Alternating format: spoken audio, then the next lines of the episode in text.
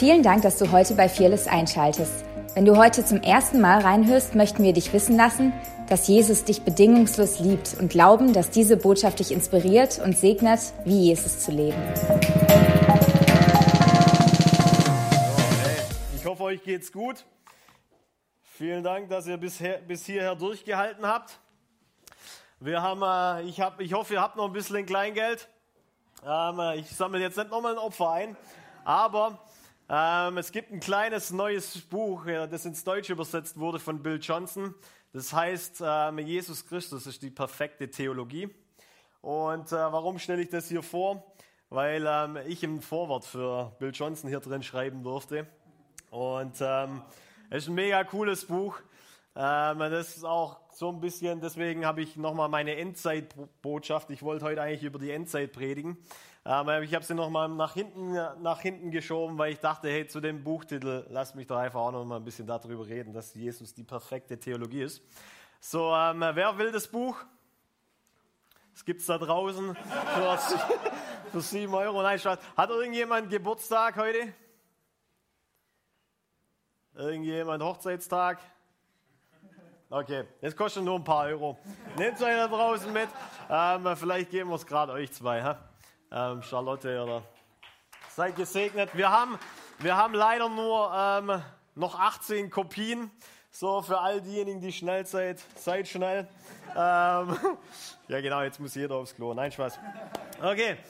Ähm, Jesus ist die perfekte Theologie. Ich möchte ganz kurz noch beten. Jesus, ich danke dir, dass du gut bist. Ich danke dir, dass wir, wenn wir dich sehen, den Vater sehen, Jesus. Ich danke dir von ganzem Herzen für das, was du schon heute Morgen hier getan hast. Danke dir, Vater, dass dir nichts unmöglich ist und dass wir mit dir ähm, ja, die Welt überwunden haben, Jesus, diesen weltlichen Geist. Und ich danke dir, Jesus, dass du der bist, der uns berufen hat, ähm, in dieser Welt dich zu repräsentieren als ein guter Vater, Jesus. Und ich bete, dass wir heute Morgen diesem guten Vater begegnen und realisieren, dass du noch besser bist als das, was wir denken.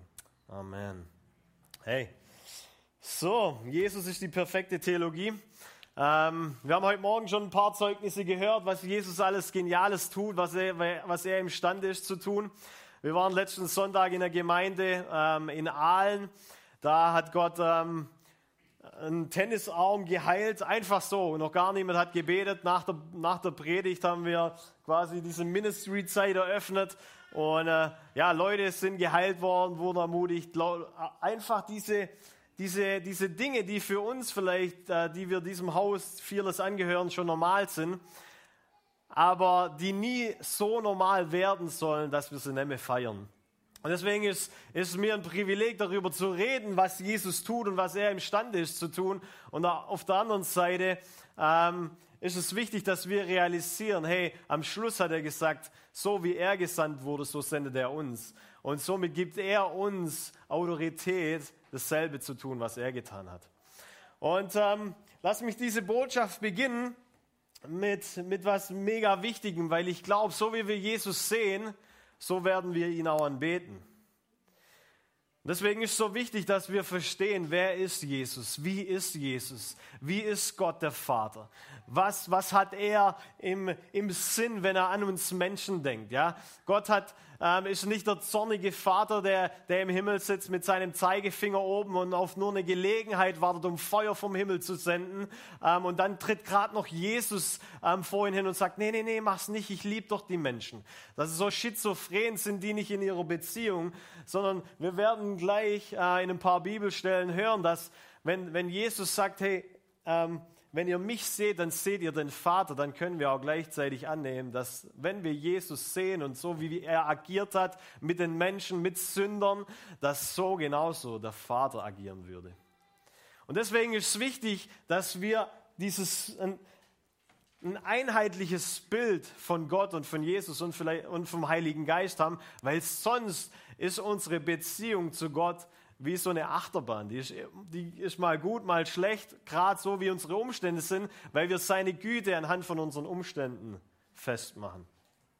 Und ähm, ich weiß nicht, wir in der heutigen Zeit, da gibt es ja diese WhatsApp-Nachrichten. Vielleicht ist dir auch schon mal so gegangen, dass du eine WhatsApp von jemandem bekommen hast, den du noch nicht so gut kanntest und da waren keine Emojis dabei. Und dann hast du in diese Nachricht was eininterpretiert, was vielleicht die Person gar nicht meinte. Ist dir vielleicht schon mal so gegangen? Mir geht es manchmal so, weil ich Nachrichten bekomme von Leuten, die ich noch nicht so gut kenne. Und dann interpretiert man Ton rein, den man anhand von der Stellungsnahme, wo er denkt, dass die Beziehung mit der Person ist, ist. Also ich höre einen Ton durch die Botschaft, weil ich denke, meine Beziehung zu der Person ist so. Und genau so kann es passieren, wenn ich die Bibel aufschlage und da was aus meiner Sicht repräsent, äh, rein interpretiere, weil ich denke, so ist Gott, aber er ist vielleicht gar nicht so. Vielleicht hätten die Schreiber mehr Emojis da reinmachen müssen, dass wir es verstehen. Nein, Spaß.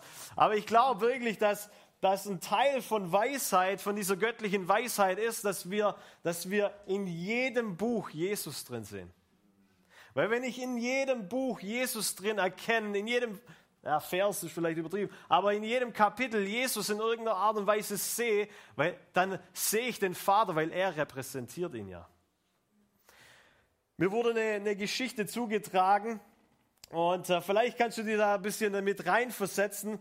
Ähm, Sonntagmorgens, äh, ich weiß, ihr seid alle hier, ihr seid nicht in der S-Bahn, aber ähm, wenn du Sonntagmorgens in der S-Bahn einsteigen würdest, da ist ziemlich alles ruhig, Leute haben ihre Kopfhörer drin, lesen vielleicht was. Das ist ziemlich ruhig. Ja. Jeder geht so ein bisschen seinem Weg nach, prozessiert vielleicht noch, was am Tag zuvor war. Und äh, jeder wartet so ein bisschen auf seine Endstation, wo er dann wieder aussteigt. Ja. Ähm, und die, die Leute sitzen so in der S-Bahn und ähm, ja, genießen vielleicht so diesen, diesen Sonntagmorgen. Und dann auf einmal kommt, kommen zwei kleine Kinder reingerannt. Und äh, die machen einen auf Halligalli.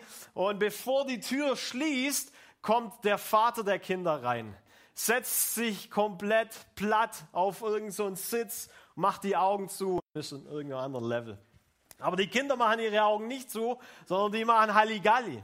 Und äh, wie es so sein soll, Stopp nach Stopp, ähm, die Intensität in dieser S-Bahn nimmt zu, weil ähm, Leute, ja, irgendwann ist das Volumen von deinem iPhone ja zu Ende und du hörst trotzdem noch die Kinder. Du kannst dich nicht mehr konzentrieren und ähm, wie so will, steht eine Person auf und äh, fühlt sich so ein bisschen wie der Retter, sage ich mal so, ähm, der S-Bahn und geht auf den Vater zu und sagt, hey, Entschuldigung, ähm, haben's, vielleicht haben Sie es noch nicht mitbekommen, Ihre Kinder, äh, die machen hier ein bisschen, was sie wollen, können sie nicht ein bisschen äh, Kontrolle, in Kontrolle agieren und ihren Kindern sagen, also sie sich ein bisschen anpassen sollen an die Situation. Und der Vater, der, der macht seine Augen auf und sagt, oh, sorry, Entschuldigung, hey. Ähm, wir kommen gerade vom Krankenhaus. Wir waren die letzten zwei Tage dort, wir haben nicht viel geschlafen. Ähm, also unsere Mama ist gestorben. Ich weiß selber nicht, was ich tun soll.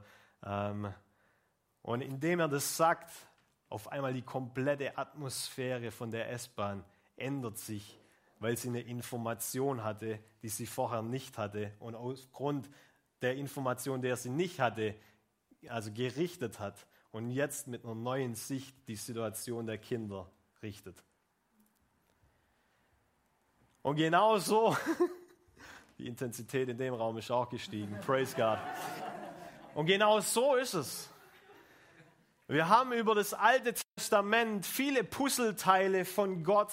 Und wenn du nur eins anschaust, fehlt dir das komplette Bild dieses dieses Puzzle. Aber wenn du nachher all die Puzzleteile, die Gott ähm, durch das Alte Testament repräsentiert, zusammentust, dann siehst du Jesus. Jesus, in anderen Worten, ist das Puzzleteil, das uns gefehlt hat. Er wird die Linse, durch, den, durch die wir das Alte Testament, den alten Bund anschauen. Deswegen ist so wichtig, dass wir erkennen, hey, das Kreuz hat nicht Gott verändert sondern hat unsere Wahrnehmung von Gott verändert, weil er schon immer so gut war. Wenn dein Denken von Gott noch sagt, ja, Adam und Eva, da war Gott noch mega cool drauf, die hat er kreiert in seinem Bild und dann ist der Sündenfall ähm, passiert und wie es so sein sollte, Gott wurde zornig und hat eine ganze Weile natürlich mit seinem Zorn gehadert, bis er seinen Sohn geschickt hat, an dem er wirklich mal seinen Zorn rauslassen konnte und jetzt ist Gott wieder fröhlich.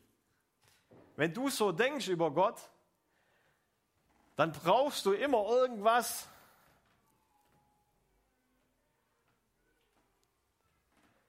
in anderen Worten, lass mich, lass mich so sagen, wir machen dann unsere Leistung von der Güte Gottes fest. Und das ist falsch, weil Gott uns schon von immer, schon immer bedingungslos geliebt hat. Wir sehen das in Johannes 14, Vers 8, da heißt es zum Beispiel, da, da geht es um Philippus. Philippus sagt, hey, zeig uns den Vater, dann sind wir zufrieden. wow, ganz schön eine steile Aussage, Philippus. Jesus erwiderte, Philippus, weißt du denn nach all der Zeit, die ich bei euch war, noch immer nicht, wer ich bin? Wer mich gesehen hat, der hat den Vater gesehen. Warum verlangst du noch, ihn zu sehen? Wow.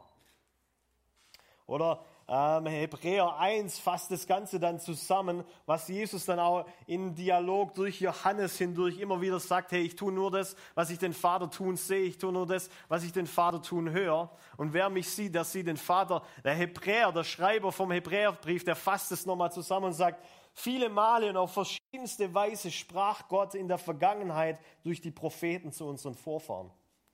Jetzt aber, jeder sagt mal jetzt aber. Jetzt aber, am Ende der Zeit, hat er durch seinen eigenen Sohn zu uns gesprochen. Der Sohn ist der von Gott bestimmte Erbe aller Dinge. Durch ihn hat Gott die ganze Welt erschaffen. Er ist das vollkommene Abbild. Sag mal, vollkommene Abbild. Come on. Er ist das vollkommene Abbild Gottes, Herrlichkeit, der unverfälschte Ausdruck seines Wesens. Wow. So in anderen Worten, wenn du Gott oder wenn, wenn dein Bild von Gott noch anders ist, wie das, was wir in Jesus sehen, dann müssen wir es in Frage stellen. Weil Gott ist so, hat sich zu 100% in Jesus offenbart. Jesus hat den Vater zu 100% repräsentiert.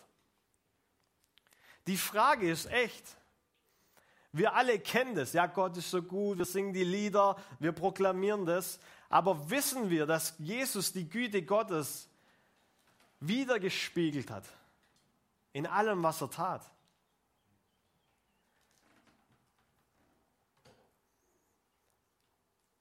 Es ist wichtig, dass es nicht nur ein tolles Klischee ist, nicht nur ein tolles Lied. Ich weiß, es reimt sich gut, Gott ist gut und alle sagen, er ist gut alle Zeit und so. Hört sich, hört sich auch besser an wie Gott ist nur manchmal gut und nur manchmal ist er gut. Es ist wichtig, dass wir das in unserem Innern verankert haben. Egal, was mir passiert, es ändert nichts an Gottes Wesen. Wir leben in einer gefallenen Schöpfung. Wir leben in einem Zustand, wo, wo sag ich mal, wo, wo es auch jemand gibt, ja, über den reden wir nicht so oft, den Teufel, den Satan, der ist der Verkläger der Brüder. Er will, dass es uns nicht gut geht. Und er setzt alles daran, dass wir ein schizophrenes Denken von Gott haben, dass wir unser Denken ändern, dass wir von diesem Platz wegkommen, boah, Vater, ich danke, oder von dieser, ersten, von dieser ersten Liebe wegkommen, wo wir erfahren haben, wo wir erkannt haben, Gott ist gut. Und auf einmal passieren mir Dinge und ich hinterfrage das Ganze. Ist es nicht die Frage, die schon von ganz Anfang her schon immer war, als Adam und Eva gesündigt haben, wo sie dann oder wo sie aus Mangel was getan haben, was sie eigentlich schon immer hatten, und dann hinterfragen, wie muss Gott wohl reagieren auf meinen Fehler und, auf des, und, und deshalb sich vor Scham verstecken? Die Frage, die zieht sich komplett durch, auch noch in unser Leben. Wenn ich was falsch mache, wie muss ein Gott wie muss dieser Gott, den ich anbete, von dem vor dem ich Ehrfurcht habe, wie reagiert er heute auf meinen Fehler? Du liebe Zeit, ich muss mehr meine, meine Bibel lesen, ich muss das und jenes tun, damit ich seine Liebe für mich bekomme. Nein, du bist geliebt. Gott hat keine Angst vor deiner Sünde. Er will nicht, dass du sündigst, weil Sünde gleichzeitig Zielverfehlung ist. Die hindert dich an das Ziel zu kommen, wo Gott für dich hat. Aber er ist nicht in dieser Art und Weise und sagt, du musst jetzt mehr Leistung bringen, damit ich dich wieder liebe. Du bist geliebt und aufgrund dessen darfst du diese Vergebung, die am Kreuz erkauft wurde, für dich annehmen und die befähigt dich, sündenfrei zu leben. Ich habe gestern oder vorgestern auf meinem Facebook-Account was geteilt. Fanden nicht alles so cool. Ich habe gesagt, wenn wir wirklich tot der Sünde sind, so wie es Römer sagt, dann können wir unserem alten Adam nicht mehr unsere Fehler von heute zuschreiben. Das macht man ja so gern. Oh, das ist nur der alte Adam in mir. Nee, der ist tot. Den holen wir auch nicht mehr rauf. Der ist tot. Was bedeutet das für mich? Jesus hat Sünde zerbrochen, zerstört. Wenn ich jetzt noch einen Fehler mache, dann ist die Lust eigentlich daran auch weg. Und eigentlich merke ich, hey, ich will doch eigentlich das gar nicht mehr tun. Ich will doch in meinem Gott kreierten Design leben. Und alles, was ich gerade gemacht habe, ist an diesem Design zu rütteln, weil es einfach nicht dem entspricht, was Gott für mich hat. Aber da ist keine Verdammnis, sondern da ist pure Liebe für dich und für mich, wenn wir was falsch machen. Gott zieht sich nicht zurück. Wir müssen es verstehen. Gott ist so gut, er zieht sich nicht zurück, wenn wir was falsch machen.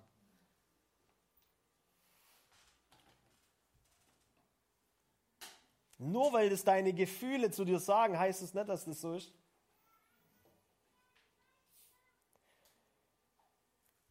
Weil wir sehen es in Jesus. Wie ist er mit Sünder umgegangen? Er hat nicht gesagt, oh du liebe Zeit, komm mir nicht zu nahe. Nicht, dass deine Sünde noch auf mich überspringt.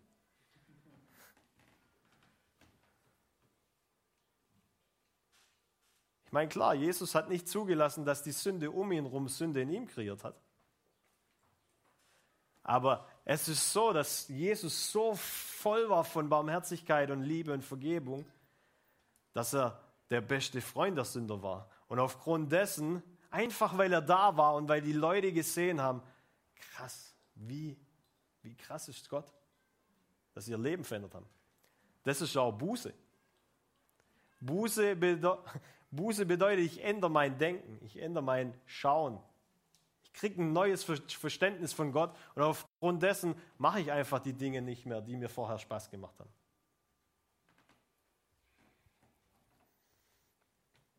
So, Jesus ist das perfekte, die perfekte Repräsentation des Vaters. Er ist die Güte Gottes.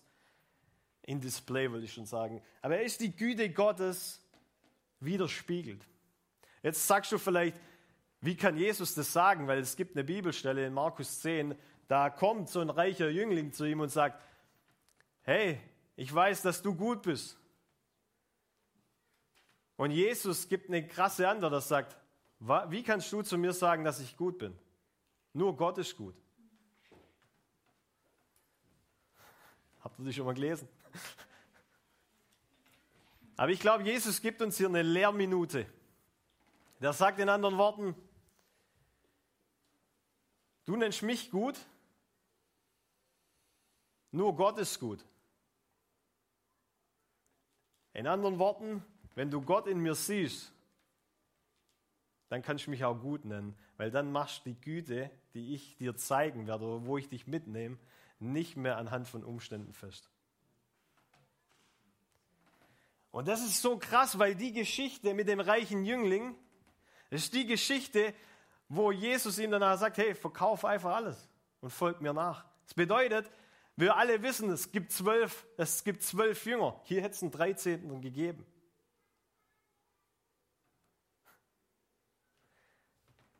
Es war eine Einladung, Jesus nachzufolgen mit einem Preis, alles hinzulegen. Und wenn wir diese himmlische Sicht haben, dass Gott gut ist, kann ich alles hinlegen, weil ich weiß, dass die Fülle, dass ich eigentlich die Fülle habe oder die Fülle bekomme.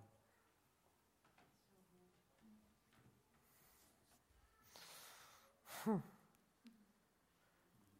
Lass mich einfach mal anhand von Geld das kurz äh, beispielhaft machen. Es tut so weh, Geld herzugeben. Jemand mit Geld zu segnen.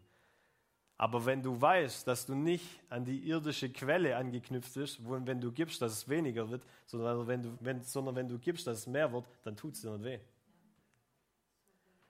Haben wir das Denken über unsere Finanzen, dann ist das Gleiche wie wenn ich an der Quelle Gott festhalte.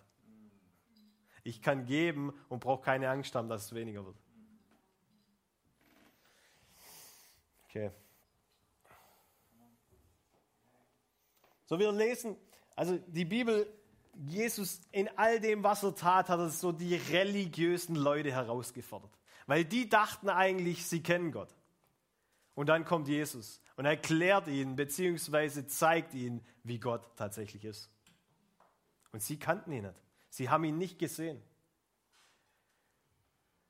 Und ich hoffe, dass das uns nie passiert. Dass wir so meinen, Gott zu kennen, dass wenn er vor uns steht, wir ihn verpassen, nur weil wir denken, er ist anders. Da gibt es diese Bibelstelle in Lukas 9. Ja, viele von euch mögen sie kennen. Das, da, da, da ist Jesus auf dem Weg und er sendet ein paar Jünger voraus. Und ähm, dann gibt es diese berühmte Szene, wo die Stadt Jesus ähm, nicht gerade mit offenen Armen willkommen heißt. Und die Jungs sagen, kommen zurück und sagen, hey Jesus, hey, so und so sieht die Situation aus. Lass uns doch einfach Feuer vom Himmel regnen lassen. ich lese euch ganz kurz vor. Er ist äh, einfach cool. Weil das zeigt mir zum einen, sie haben gedacht, sie können es mal. Lukas 9, 51. Als die Zeit seiner Rückkehr in den Himmel näher kam, machte Jesus sich auf den Weg nach Jerusalem. Er schickte Boten voraus in ein Dorf in Samarien, um seine Ankunft vorzubereiten. Doch sie wurde abgewiesen. Praise God. Weil Jesus auf dem Weg nach Jerusalem war, wollten sie ihn nicht aufnehmen. Als Jakobus und Johannes das hörten, sagten sie zu Jesus, Herr, sollen wir Feuer vom Himmel regnen, vom Himmel regnen lassen und sie verbrennen? Doch Jesus drehte sich um und wies sie zurecht. Wisst ihr nicht, welchen Geistes ihr seid? Der Sohn des Menschen ist nicht gekommen, Menschenseelen zu verderben, sondern zu retten. Dann zogen sie weiter in ein anderes Dorf.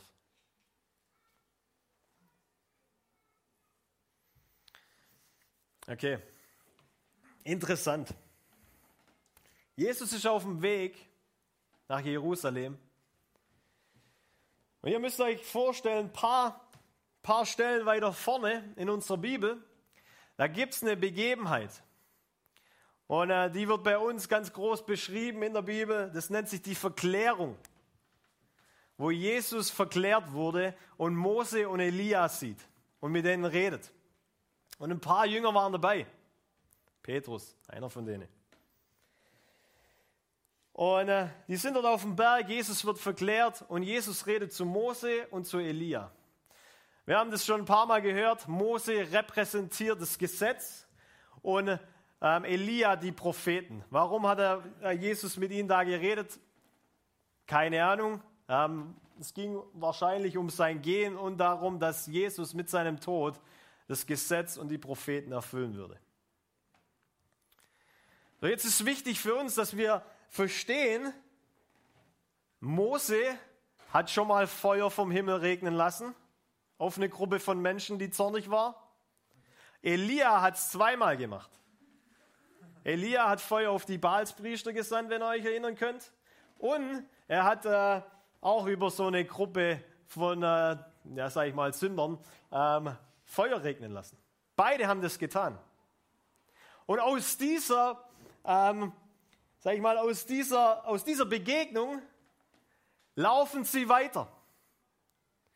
Laufen sie weiter durch die Städte und dann kommen sie zu einer Stadt, und, und Jesus sagt, hey, was weiß ich, lass uns da einkehren oder sowas. Und die, die Botschaft kommt zurück, nee, das machen wir nicht.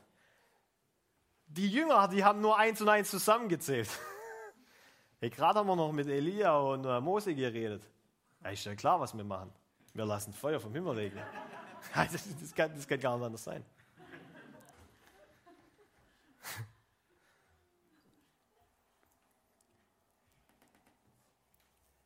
Lass mich noch was ganz, noch, noch einen kurzen anderen Punkt da reinschmeißen.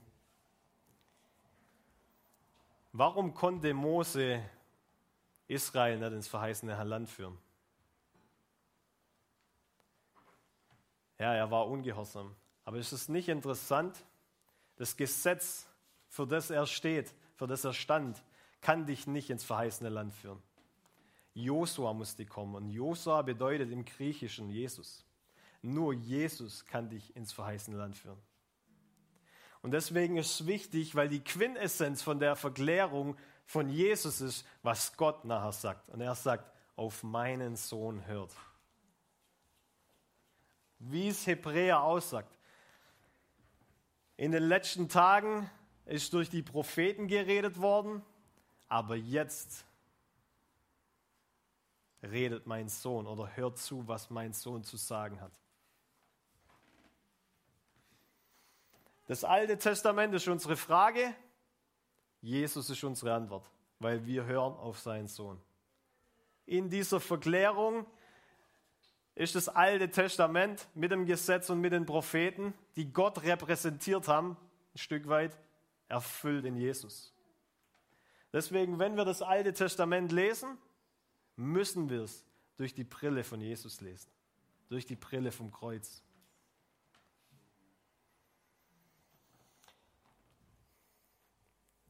So die Jünger, die haben so gehandelt, wie, sage ich mal, wie, wie sie es dort erlebt haben oder was sie dort gesehen haben. Und Jesus jetzt in der Haltung sagt, hey, ich werde nicht so wie das Gesetz oder so wie die Propheten handeln, so wie ihr es vielleicht gewohnt wart. Ich komme in einem anderen Geist und mein Geist kommt in Gnade. Das ist das, was dort passiert. So Jesus sagt in Anführungszeichen, er, er, er sagt eigentlich das, was er, das, was er mitgebracht hat. Hey, ich werde ein Bund oder mein Bund ist nicht Gesetz, Leistung und dann Gerechtfertigung, sondern mein Bund ist Gnade. Du bist angenommen, du bist geliebt und aufgrund von dieser bedingungslosen Liebe, wo du keine Angst mehr haben musst vor Strafe, kannst du frei leben, so wie ich. Seid ihr noch da? Okay. Johannes 4, Vers 17, das, da heißt es nämlich, hierin ist die Liebe bei uns vollendet worden, dass wir Freimütigkeit haben am Tag des Gerichts. Denn wie er ist, Jesus, sind auch wir in dieser Welt. Furcht ist nicht in der Liebe, sondern die vollkommene Liebe treibt die Furcht aus, denn die Furcht hat es mit Strafe zu tun. Wer sich aber fürchtet, ist nicht vollendet in der Liebe. Wir lieben, weil er uns zuerst geliebt hat. Das sind ja diese Worte, die wir über Fearless hier mit Banner und Weiß Posaunen hier am deklarieren. Aber wissen wir, was für ein Gewicht eigentlich diese Stellen haben? Ich lese sie aus der neuen Genfer Übersetzung nochmal ganz kurz vor. Wenn aber das bei euch der Fall ist, hat uns die Liebe von Grund auf erneuert dann werden wir dem Tag des Gerichts voll Zuversicht entgegensehen können, denn auch wenn wir noch in dieser Welt leben, sind wir doch wie Christus mit dem Vater verbunden. Come on. Wo die Liebe regiert, hat die Angst keinen Platz. Gottes vollkommene Liebe treibt jede Angst aus. Angst hat man nämlich dann, wenn man mit einer Strafe rechnen muss.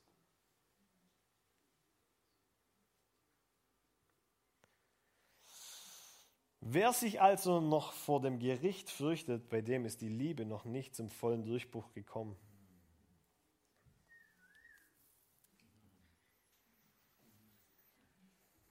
Ich komme aus einer Prägung, da hast du Gottes Güte ganz oft hinterfragt, hinterfragt aufgrund von meinem Umstand. Da hast du einen Platten und sofort ist das Erste, was dir in den Kopf kommt, nicht, ach, durch welchen Nagel bin ich jetzt gefahren, sondern, dang it, ich habe heute Morgen vergessen, meine Bibel zu lesen. Die, ihr mögt vielleicht jetzt lachen. Praise God, dass es zum Lachen jetzt ist. Ich liebe es, dass wir als, als Generation ja, in, in Deutschland und auf der Welt einen Schritt weiter gemacht haben. Aber damals war das wirklich, da hast du zuerst auf deine Leistung oder deine Beziehung mit Gott geschaut. Irgendwas muss doch da sein, dass das mir jetzt passiert ist. Und ich möchte dich heute ermutigen, das musst du in Frage stellen. Da musst du Buße tun, dein Denken erneuern, weil so ist Gott nicht. Gott ist so viel besser, wie wir denken. Er gibt uns kein Päckchen zu tragen und sagt, guck mal, wie weit du kommst, sondern da ist alles drin, damit du am Ziel ankommst.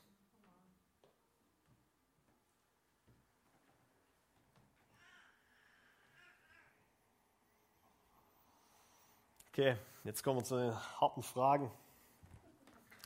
Warum ist es dann, dass Gott Krankheit zulässt?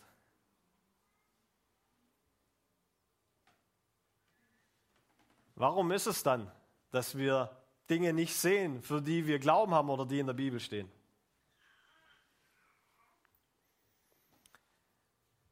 Ich liebe es, dass wir hier Wunderräume haben, dass wir hier ein Ministry-Team haben, dass wir Ministry-Schulungen machen. Und eins ist mir mega wichtig, dass wir nicht schon von vornherein sagen, wenn wir von Leuten beten, rechne mal, dass nicht jeder gesund, gesund wird, weil dann ist auch die Enttäuschung nicht so groß. Nee, nee, nee, das steht nicht in meiner Bibel.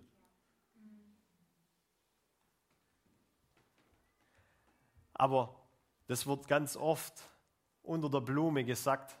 Das Problem ist, das sagen wir gern bei Krankheit. Wenn ich das bei Sünde machen würde, würde ich sagen, ja, ein bisschen Sünde ist okay. Nee, da sind wir ganz radikal. Sündigen ist schlecht. Das tut nicht gut. Und Jesus ist für komplett jede Sünde in deinem Leben gestorben. Aber das Gleiche hat er auch für deine Krankheit getan. Krankheit ist nicht eine Verheißung, sondern ist mit eine im Blut bezahlte. Das ist ein im Blut bezahltes Erbe, also die Heilung der Krankheit. Jesus hat dafür sein Leben mitgegeben. 39 Hiebe, 40 minus einer, 39 Hiebe hat er genommen für dich und für mich, dass wir geheilt sind. Ob du das siehst oder nicht, wir haben erst vor kurzem meine Oma beerdigt. Und es tut weh. Und da ist auch Platz in dem Reich, wo wir es übernatürlich erleben, ist Platz auch zu trauern. Und da ist Platz, ein Fragezeichen zu haben. Aber wichtig ist, dass meine Fragezeichen oder meine, meine, dass ich, dass ich meine, dass ich meine Fragezeichen nicht mit Unglauben fütter, sondern zu Jesus gehe. Weil was ist passiert, als die Jünger also nur mal ähm, zum Hinweis, Jesus hatte kein unbeantwortetes Gebet. Er ist unser Standard. Für alle, die er gebetet hat, sind gesund worden, sind geheilt worden. Apostelgeschichte 10, Vers 38. Jesus ging umher und heilte alle. Im Urtext steht tatsächlich alle. Er heilte alle, die vom Teufel überwältigt waren. Hier sieht man das. Der Teufel will dir schaden, Jesus gibt Leben. So, Jesus ist gekommen, um zu heilen, zu freizusetzen. Was soll ich jetzt sagen? Shikababa. Das war bestimmt gut. Ja. Heiliger Geist. Schaka. So, Jesus ist gekommen und hat alle, für, für alle bezahlt, hat alles bezahlt. Und jetzt ist die Frage, ja, wie gehen wir mit diesen Fragezeichen um, die es doch noch gibt, weil wir leider ab und zu erleben, dass es nicht so passiert, wie wir erhofft haben, wie wir geglaubt haben, wo wir gebetet haben. Und es ist wichtig, dass wir nicht mit dem Unglauben ähm, partnern, sondern dass wir das machen, was die Jünger taten. Weil die Jünger hatten einmal eine Situation, wo sie nicht erlebt haben, dass das passiert, wofür sie gebetet haben. Einmal. Und sie begegnen einem kleinen Jungen mit epileptischen Anfällen. Und sie probieren ihren einmal eins und ihr müsst euch so vorstellen, das waren die besttrainiertesten Leute, wenn es um Zeichen und Wunder ging, die es damals gab. Die besttrainiertesten Leute und sie konnten es nicht. Und jetzt ist wichtig, was sie gemacht haben. Sie haben Jesus auf die Seite geholt und haben ihn gefragt. Und Jesus gibt die, die coole Antwort, ja, dieser Geist geht nur, geht nur durch Fasten und Beten raus. Und wir machen eine Doktrin darum, dass es wichtig ist, zu fasten und zu beten. Und versteht mich nicht falsch, ist cool, macht es. Aber das Wichtige in der Lesson war nicht, dieser Geist geht nur durch das und das raus, sondern was sie gemacht haben. Sie sind zu Jesus und haben nicht tausende Stunden damit vollbracht, herauszufinden, warum es nicht geht, sich selber zu kasteien und in Unglauben zu fallen. Weil was passiert, wenn ich zu Jesus gehe mit meinem Unglauben? Er ist doch voller Hoffnung. Ich bin noch nie zu Gott gekommen, ähm, der Gott der Hoffnung, der so voller Hoffnung ist mit meinem Problem und bin hoffnungsloser wieder weg. So, er ist voller Hoffnung. Und in seiner Perspektive ist dieses Problem, das vielleicht vor mir ist, viel kleiner, wie es mir gerade scheint. Und es ist wichtig, dass wir, wenn wir Dinge erleben, die wir nicht erklären können, dass es uns nicht in Unglaube zieht, sondern dass es uns näher zu Jesus bringt.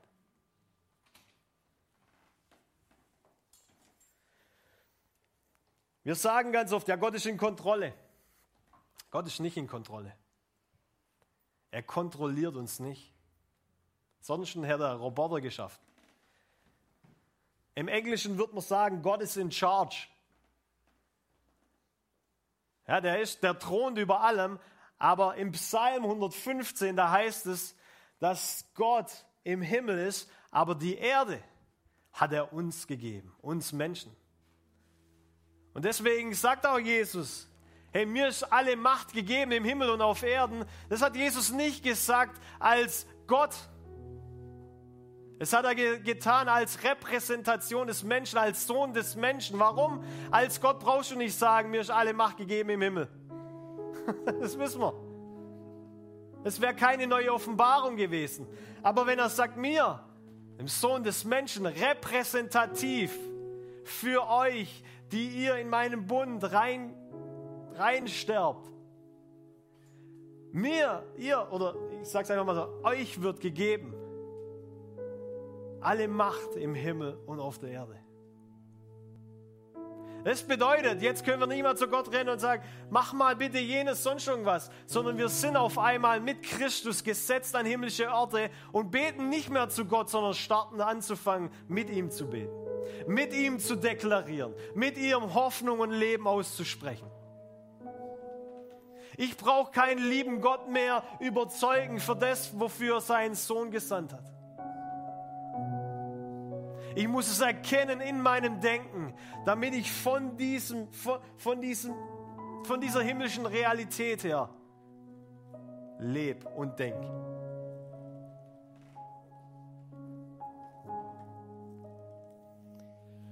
Das Evangelium und Glaube ist einfacher, als wir denken.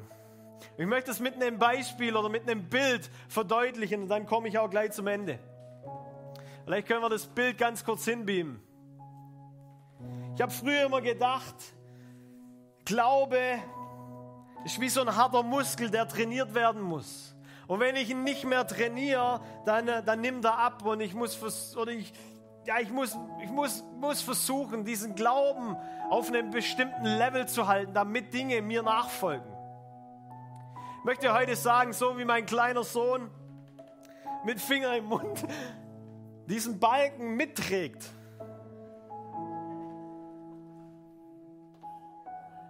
So viel ist deine Leistung im Reich Gottes. Jesus trägt diesen schweren Balken. Du brauchst, du brauchst nicht sagen, hey, Jesus, komm, ich übernehme mal für dich. Nee, er hat das schwere Heben getan. Alles, was du noch tun musst, ist im Glauben zu sagen, ja, ich bin dabei. Irgendwann nimmst du vielleicht deinen Finger aus dem Mund. Nein, Spaß. Ich habe meinen Sohn gefragt, ob er mir helfen kann. Und ich habe dann nach hinten geguckt und habe das Bild gesehen. Ich, das war für mich so einschneidend. Ja, Mann. Glaube ist so viel einfacher, wie wir denken. So viel einfacher. Und es ist für mich wichtig, dass wir das realisieren. Das Reich Gottes ist so viel einfacher, wie wir denken. Gott ist besser, als wir denken. Und ich möchte es mit ein paar letzten Worten uns weitergeben. Was wäre, wenn wir bekannt werden würden für die Güte Gottes? Weil wir so gesegnet sind. Du bist ja gesegnet mit jeder geistlichen Segnung in der Himmelswelt. Aber was wäre, wenn wir die Güte Gottes so widerspiegeln würden, wenn wir so gesegnet werden wären, dass die Welt aufgrund von seiner Güte, die sie in uns und auf uns sieht, Buße tut.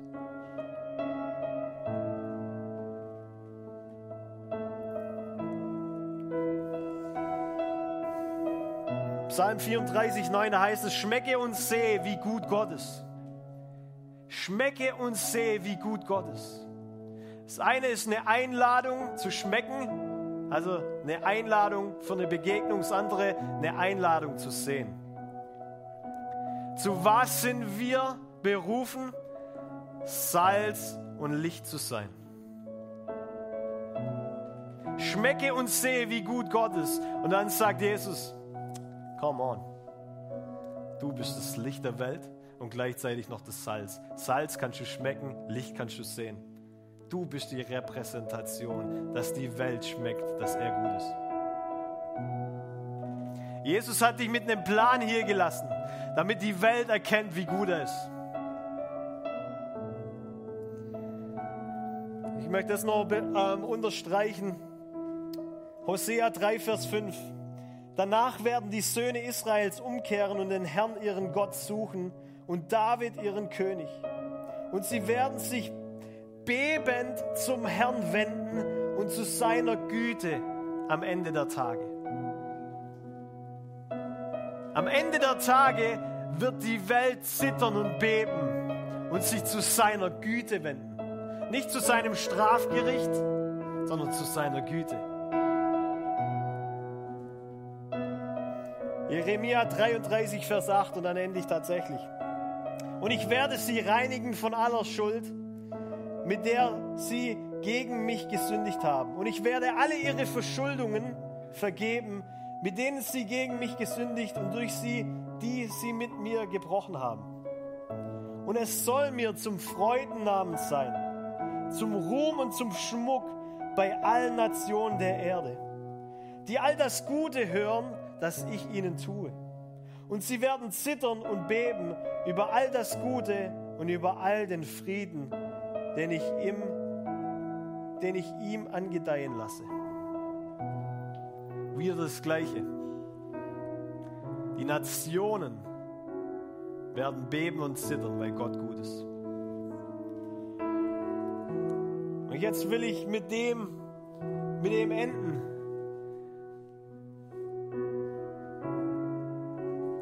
Was wäre, wenn Gott so viel besser wäre, wie wir vielleicht denken, und wenn wir berufen wären, diese Güte weiterzugeben?